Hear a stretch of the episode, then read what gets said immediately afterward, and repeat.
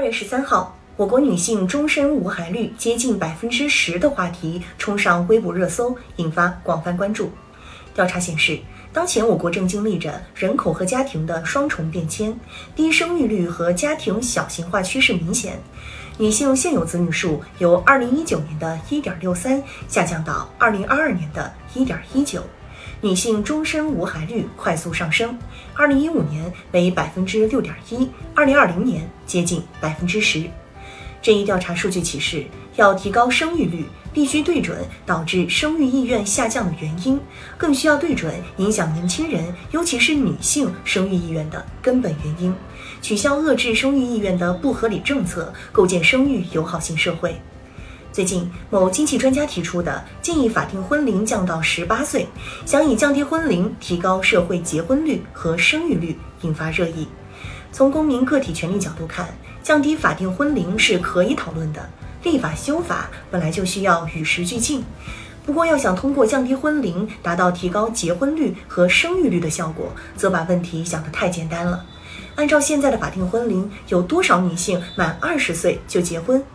根据中国人口普查年鉴，二零二零二零二零年中国人平均初婚年龄涨到了二十八点六七岁，其中男性平均初婚年龄为二十九点三八岁，女性为二十七点九五岁，十年间平均初婚年龄推后了近四岁。目前已经有一些地方的平均初婚年龄突破了三十岁，安徽初婚平均年龄分别为男三十一点八九岁，女三十点七三岁。显然，指望降低婚龄提高结婚率。并不现实，这带来的直接结果可能只是鼓励刚满十八岁的孩子冲动性结婚，但这必然又会造成离婚率提高。统计显示，我国离婚率从两千年的千分之零点九六上升到二零二零年的千分之三点一，其中就有不少闪婚一族。同时，更要清醒地认识到，当今更多的年轻人不是凭冲动就会结婚生育的，他们会考虑自己的求学、工作、收入的现实情况，谨慎选择。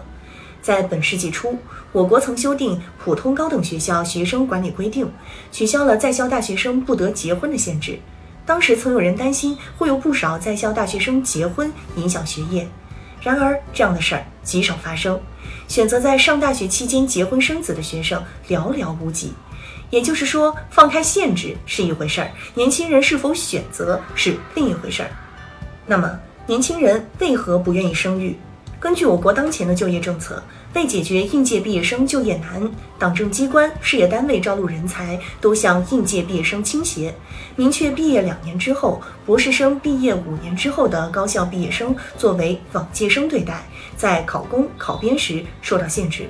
这也迫使毕业生必须先考虑找工作，而不是先成家再立业。再者，一些鼓励生育的政策却导致女性遭遇职场性别歧视。如延长休产假，听上去是鼓励生育的好消息，可是要由企业来承担休产假的成本，导致有的企业不愿意招聘女性，女性的择业、就业压力更大。年轻人自身遭遇的学历内卷、就业竞争、职场压力，不但让他们自己觉得学业压力大、生活压力大，而且也不希望自己的孩子走上这样一条内卷竞争之路，这是影响年轻人生育意愿的重要因素。因此，必须从缓解全社会的教育焦虑、就业竞争压力着手，来构建生育友好型社会。这需要切实破除由唯学历评价所制造的学历内卷、基础教育应试导向、高等教育学历高消费以及职业分三六九等导致的就业成才压力，从根本上减轻每个家庭为孩子成才所需负担的生育、养育、教育成本，这才是提高生育率的。正道。